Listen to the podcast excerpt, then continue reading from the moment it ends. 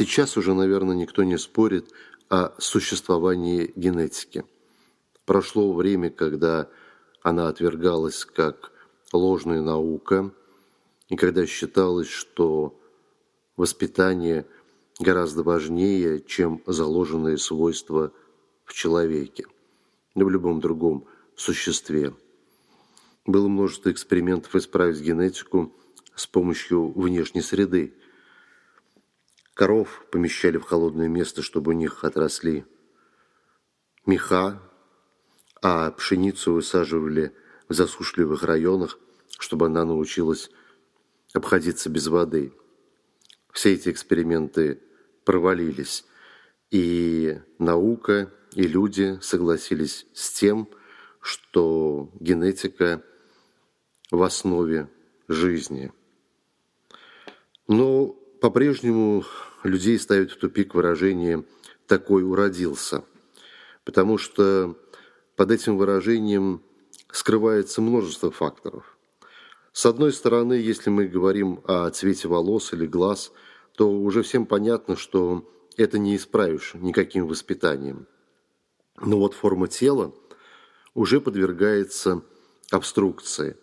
Если у человека, как говорят, широкая кость или наоборот он худой, ему рекомендуют заняться спортом для того, чтобы исправлять свои недостатки. Это далеко не всегда удается, потому что есть генетический набор, определяющий форму тела. А что делать, если генетика затрагивает более существенные вещи? Например, как в данном случае хождение по митингам. Способен ли я громко кричать, выдерживать удары, биться в истериках долгое время. Для этого тоже необходимы некоторые способности. Для того, чтобы проиллюстрировать, возьмем для примера генетически обусловленные вещи, связанные с пищеварением. Кто-то не может переносить запах чеснока или кориандра, у кого-то не переваривается молоко или яйца. В таком случае общество согласно с тем, что окружающие люди должны учитывать особенность моей генетики. Это называется правило вежливости. Если я не люблю молоко, то люди должны понимать, что насильно меня поить молоком не надо.